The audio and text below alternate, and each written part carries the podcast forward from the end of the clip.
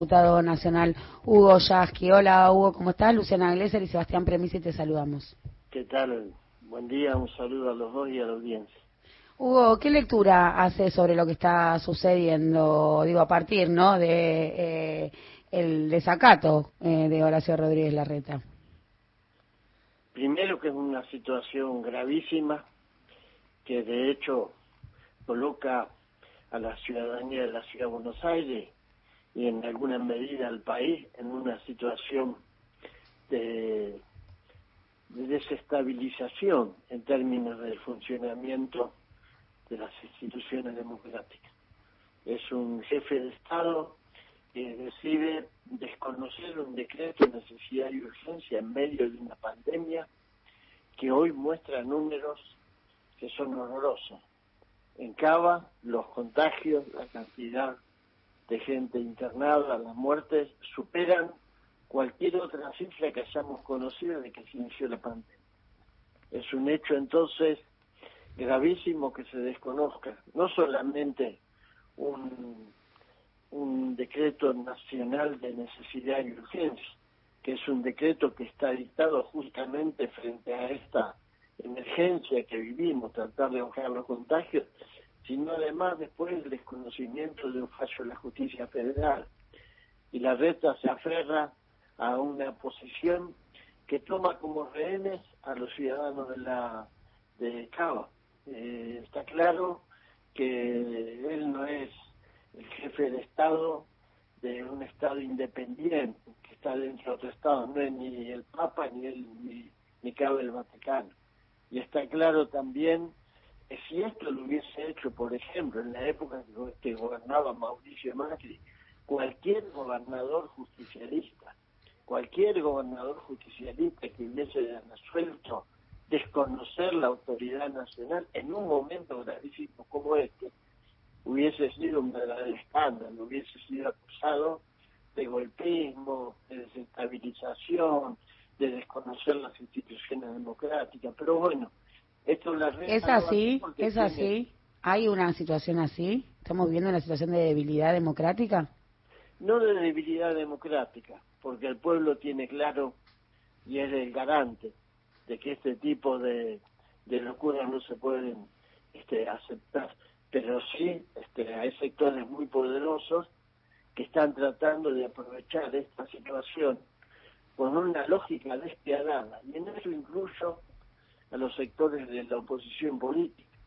La lógica cuál es? Si al gobierno le va mal en esta coyuntura que estamos viviendo, a ellos le va a ir bien. Si al gobierno le, le va mal, a ellos le va a significar eso un rédito electoral. Y esa especulación, cuando en el medio lo que se está jugando son vidas de seres humanos, de hermanos nuestros, de argentinos y argentinas, este, están absolutamente a expensas de lo que decide arbitrariamente un personaje que en un momento retrasó la vacunación, porque como la vacuna era veneno y tenía mala prensa de los grandes medios, él no podía exponerse a vacunar, retrasó la vacunación y por eso el CABA está por detrás del resto país en términos de vacunación, y en otro momento decide que la presencialidad es una cuestión de vida o muerte, como si se estuviera discutiendo suspender el ciclo colectivo de aquí para siempre. Esas son situaciones que generan desgaste, que generan incertidumbre en la gente, que generan y exacerban el mal humor social que ya tiene muchas razones para existir. Y en ese sentido digo que juegan a desestabilizar la situación, a hacer más complejo, más difícil para el conjunto de la gente lo que tendría que tratar de resolverse con sentido común y con respeto a las leyes. Ahora, Hugo, ¿cómo te va? Sebastián si te saluda. en este esquema que estás describiendo con este con esta virulencia de la oposición, ¿crees que también hay sectores económicos que se están apalancando en, en, la oposición o al revés? Digo, pensemos en, en la confluencia de distintos intereses que pueden estar en contra del gobierno nacional. Digamos, ¿Cómo ves a, al sector económico jugando? No, creo que hay que diferenciar hay un sector del empresariado pyme que sigue esperando la posibilidad de ser parte de la convocatoria para que haya una Argentina que vuelva a producir, que vuelva a tener mercado interno. Eh, y hay un sector del empresariado poderoso, los mismos que ganaron con el macrismo, los mismos que aplaudían de pie los desastres económicos que hizo el macrismo. Y hablo de los dueños de las grandes compañías energéticas, de la sociedad rural, de Techín, de los principales referentes de AEA, e de los grandes jugadores del mercado sojero. Esos son este, grupos económicos que eh, se muestran desde el primer día hostiles al gobierno y que ahora forman parte de una escalada que tiene que ver con el aumento abusivo de los precios, que tuvo que ver en su momento con la presión sobre el dólar paralelo. Hoy ya se está diciendo que dentro de un par de meses van a empezar a especular, este, no liquidando eh, los dividendos de las cosechas para tratar de presionar sobre el dólar. Son los que permanentemente ganan cuando perdemos la mayoría. Es decir, cuando hay desmadre de la economía, devaluación y se producen esas crisis, que nos dejan a los sectores populares más pobres, ellos quedan más ricos.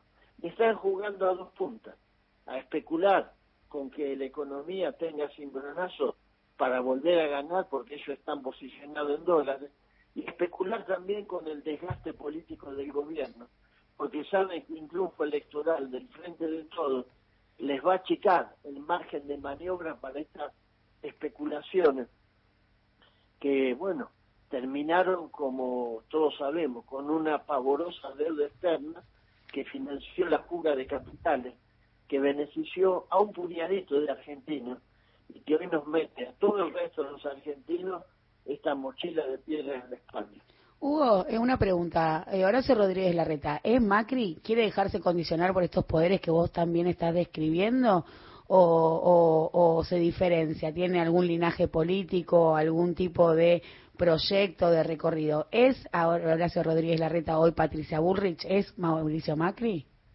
En relación con eh, el apego al mandato de esto que es el poder fáctico, no tengo ninguna duda de que es absolutamente lo mismo.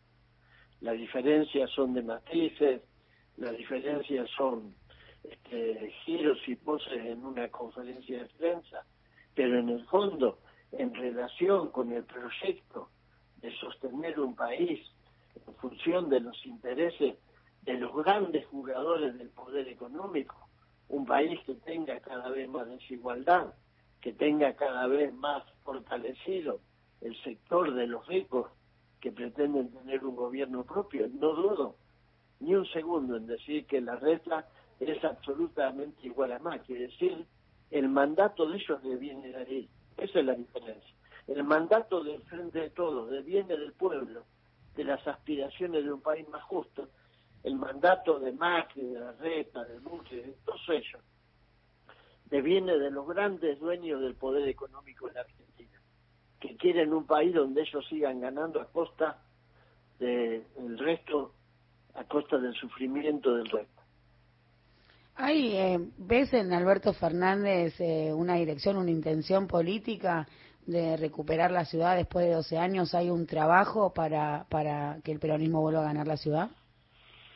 En realidad, este, yo creo que en este momento lo que estamos enfrentando es una situación tan difícil en la que lo que hay que hacer, y creo que lo que están haciendo con inteligencia los compañeros, es tratar de evitar mayores males, mayores sufrimientos, tratar de poner toda la inteligencia y el esfuerzo para ayudar a que la economía no se termine de madrar en la ciudad de Buenos Aires, ayudar a que esta inmensa crisis de la pandemia se pueda transitar con el menor costo. Creo que el esfuerzo está puesto ahí, el peronismo en su momento discutirá cómo hacer para tratar de recuperar terreno. Pero hoy, a diferencia de lo que hace la oposición, para nosotros no es momento de especulaciones políticas.